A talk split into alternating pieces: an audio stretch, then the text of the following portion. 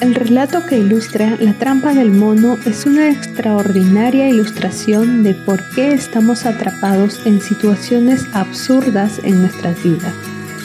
Resulta que es una forma con la que se puede atrapar un mono. Por ejemplo, en Brasil, los nativos utilizan una trampa para monos a la que llaman cumbuca, que significa cuenco o recipiente.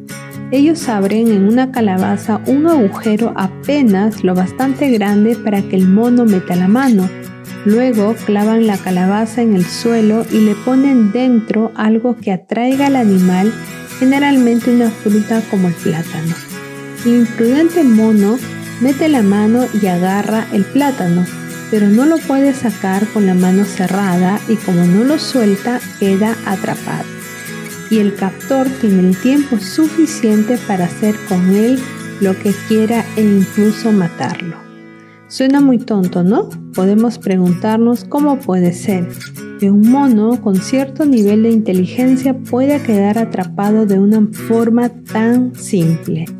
Pero si nos ponemos a pensar que lo mismo puede pasar con nosotros, ya no seríamos tan despreciativos con los monos. Sucede que así andamos por la vida, bien agarrados de aquello que nos puede hacer perder lo más valioso que tiene el ser humano, la vida. El enemigo de nuestra vida, Satanás, colocará trampas similares para nosotros. No obstante, no tenemos por qué ser insensatos como un mono. Nosotros podemos desistir, aunque él tratará de hacer que sus trampas sean interesantes y hasta hermosas, al final no lo son nada más lejos de la verdad porque en realidad son muy perjudiciales y el resultado llega incluso a costarnos la vida. Nuestra vida eterna está en peligro por lo que debemos ser más inteligentes que un mono. Debemos evitar las trampas si es posible y si hemos agarrado algo que no debíamos tenemos que soltarlo. No te aferres hoy a una situación negativa que pueda estar robando tu vitalidad, que pueda drenar tu energía, que pueda anular tu creatividad y que pueda apagar tu entusiasmo de vivir. Aprende a soltar.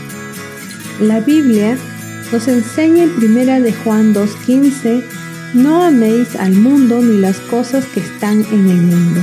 Si alguno ama al mundo, el amor del Padre no está en él. Debemos analizarlo todo y retener lo bueno.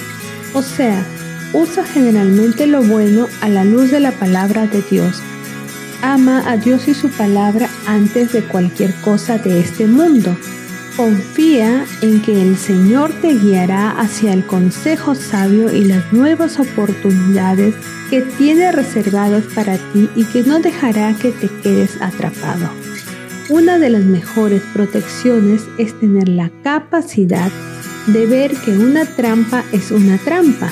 Para ello es preciso que conozcamos los mandamientos de Dios y que sepamos que estos no son simplemente opiniones buenas, sino las instrucciones de nuestro Padre que está en los cielos, para que todo te vaya bien. Debes conocer esas normas y hoy mismo tomar la decisión de que vas a obedecerlas.